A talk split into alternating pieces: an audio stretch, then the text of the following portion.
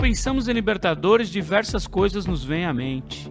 Grandes personagens, craques, conquistas inesquecíveis e, é claro, grandes clássicos. Confrontos de tamanha importância que mobilizam não só as torcidas envolvidas, mas também todo apaixonado por futebol. Cada torcedor quer sempre ter o gostinho de poder ganhar do seu rival e mostrar que seu time é maior. É um campeonato à parte que vale além de qualquer competição. E a bola da vez do podcast da Comembol Libertadores será jogadores sul-americanos que venceram a Copa por rivais históricos.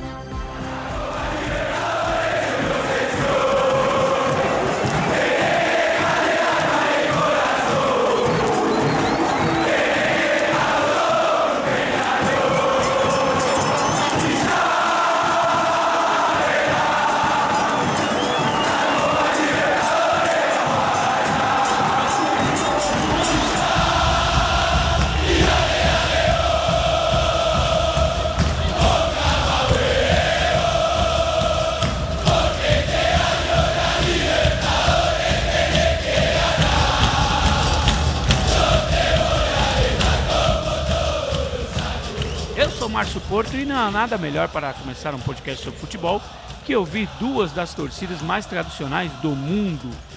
Poucos clássicos no futebol mundial conseguem despertar tanta paixão e rivalidade como Penharol e Nacional do Uruguai. Quando as duas maiores equipes de Montevideo se enfrentam, cria um ambiente único e extraordinário na capital uruguaia. Eu sou Marcelo Lazan e concordo com você, Marcito. Futebol é uma extensão do Uruguai e de sua história. Penharol foi fundado por imigrantes e dominava boa parte das modalidades esportivas no país. Nesse contexto, nasceu o Nacional, fundado por um grupo de esportistas que buscavam um clube com uma identidade genuinamente uruguaia. Futebol nunca é só futebol. Na história e dentro de campo eles são água e vinho, de alguma maneira os caminhos se cruzariam e ambas torcidas gritariam o mesmo nome Apenas dois jogadores alcançaram a glória máxima com as camisas tricolor e aurinegra.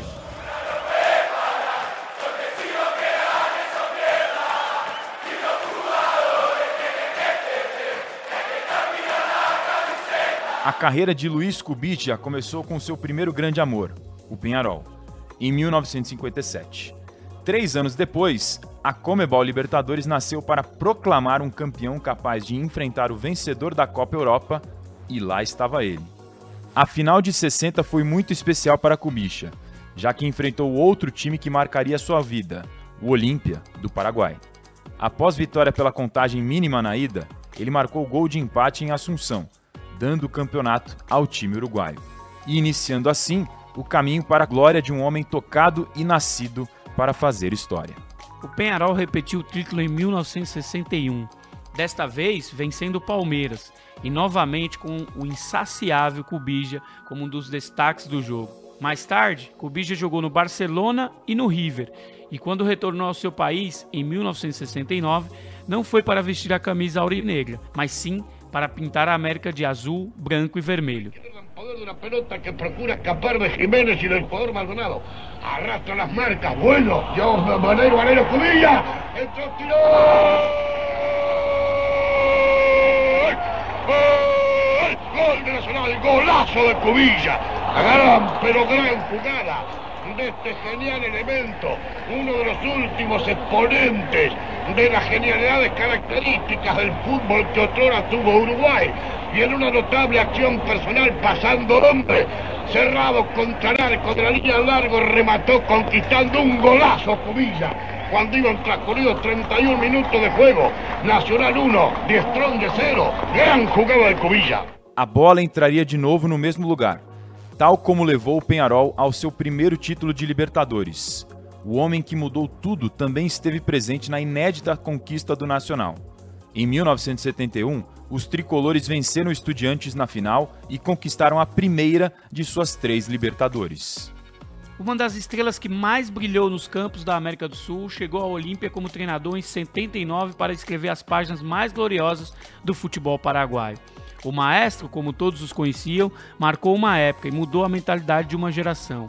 Conquistou 10 vezes o torneio nacional, duas Libertadores e duas Comebol Recopa. A conquista de 79 como técnico do Olímpia foi o primeiro de uma equipe fora da Argentina, Brasil ou Uruguai. Em 81, ele dirigiu o Penharol. Lá no Carboneiro, Marcito, um dos seus atacantes era um jovem chamado Ernesto Vargas, que no ano seguinte, sob o comando de Hugo Bagnulo, seria titular na conquista da quarta Libertadores do Penharol. Assim como Cubidia, Vargas vestiria a camisa do Nacional logo depois. E para ser sincero, foi um caso pra lá de curioso. Ele foi dispensado pelo Carboneiro no final de 1986 devido a uma lesão no joelho. O Pinóquio, como era chamado, chegou ao Nacional sem escalas, se recuperou e foi essencial para o tricolor. Olha os caminhos se cruzando novamente. O ano de 87 esteve entre os mais dolorosos do Nacional. O clube amargou sua quinta temporada consecutiva sem conquistar o Campeonato Uruguaio. Perdeu um clássico histórico e ainda teve que ver os carboneiros voltando a faturar a Libertadores. Havia uma expectativa de que o bolso pudesse dar a volta por cima no ano seguinte.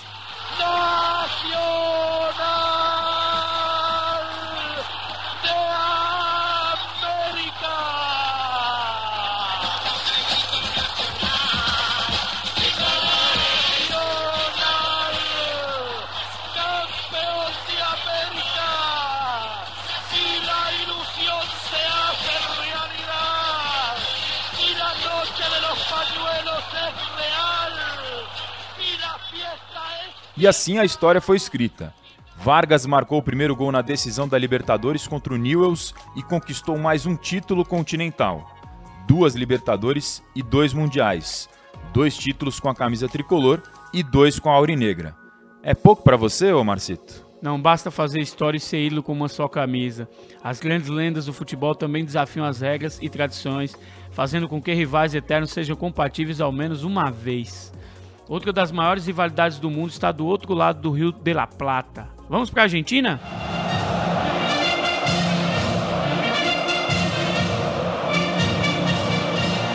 Boca e River, River e Boca. Dois clubes que representam a própria paixão do futebol argentino e também mundial. Partidas cardíacas que agitam a parte mais profunda do corpo com um verdadeiro espetáculo onde La Bombonera junto com o Monumental são os verdadeiros cenários da pura essência do futebol sul-americano. Quem nunca sonhou em assistir a esse clássico ao vivo e a cores? Boca campeão! Boca campeão da Copa Libertadores! Boca, outra vez Boca! Outra vez Boca! E sempre Boca! E hasta quando Boca? E todo es de Boca!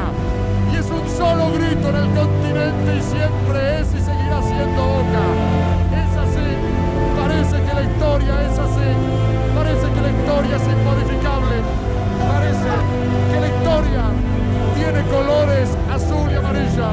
Ah, eu sonhei muito, viu? Jonathan Maidana e Nicolás Bertolo foram campeões da Libertadores 2007 com o Boca Juniors de Miguel Angel Russo. A última conquista chinesa, sabe quem mais estava naquele timaço? Riquelme, Palermo, Bataglia e por aí vai. Os argentinos venceram o Grêmio de Mano Menezes com duas vitórias, 3 a 0 na ida e 2 a 0 na volta, no Olímpico de Porto Alegre. Esse foi o primeiro título da carreira do Bertolo. Já Maidana foi campeão cinco vezes com o Boca. Além da Libertadores, também conquistou a Comebol Recopa em 2006 e 2008. River campeão! River campeão de América! River 3 Tigre 0. Ha terminado el partido. 1501 días después de aquel dramático momento del descenso. River con la gloria. Con su pasión. River es un sentimiento. River y su gente. Su amor perpetuo, fiel, infinito en la noche. River campeón de la Copa Libertadores de América. Emocionante. Essa foi a narração da conquista do River em 2015. É impossível imaginar que uma mesma pessoa pode comemorar tão sagrado Libertadores com as duas camisas. Para um argentino, herdeiro dessa identidade intensa chega a ser um crime. Para outros, é um milagre. Crime ou não, Bertolo e Maidana estiveram presentes em ambas conquistas. Nicolás foi campeão poucos meses depois de fechar com o clube. Maidana, um dos líderes do triunfal ciclo de Marcelo Gadiardo, continuou escrevendo capítulos, da glória com Boca ao sofrimento e idolatria no River, vestiu a camisa da banda Roja em 2010. Seu primeiro gol com o Milionário foi nem mais nem menos em um super clássico contra o Boca.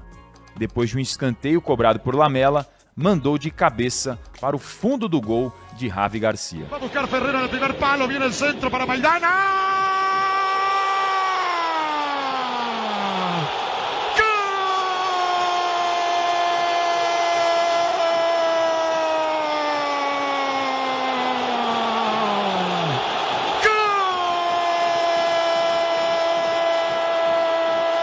¡Gol! ¡De River! Maidana, Jonathan Maidana de cabeza lo hizo. Apesar do bom começo, o River caiu e o defensor permaneceu na equipe, conseguindo retorno à primeira divisão, porém ele não teve muito tempo para comemorar. Maidana rompeu os ligamentos e ficou oito meses afastado. Desde que voltou, o futebol definitivamente começou a sorrir para ele em um dos melhores momentos da história do River Plate. Se va, se viene Martínez para el gol y va el tercero, y va el tercero, y va el tercero, y gol de River, gol de River.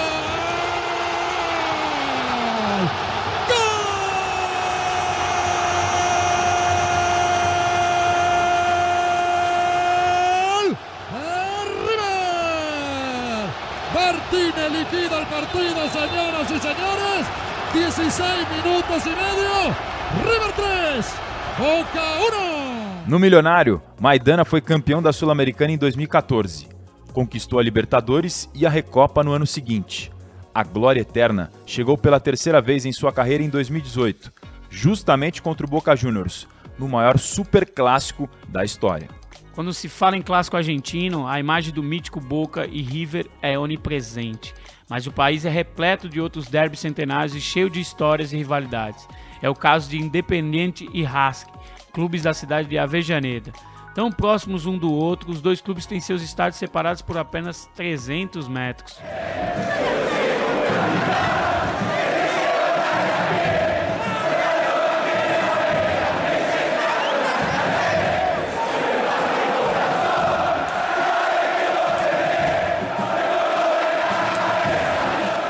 A proximidade não é só dos estádios.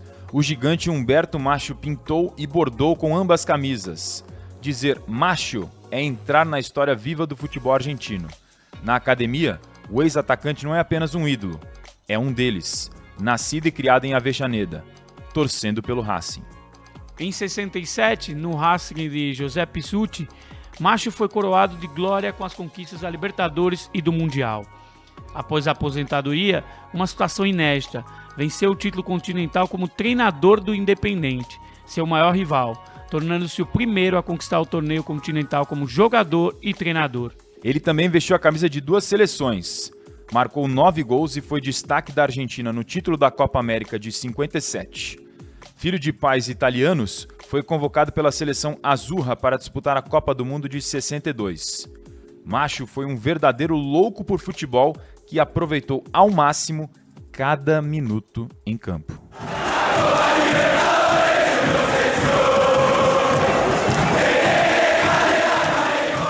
Como vimos, a Comebol Libertadores é a obsessão de todos, ao ponto de muitos a conquistaram mais de uma vez com a camisa de rivais. Você teria coragem? Nós ficamos por aqui.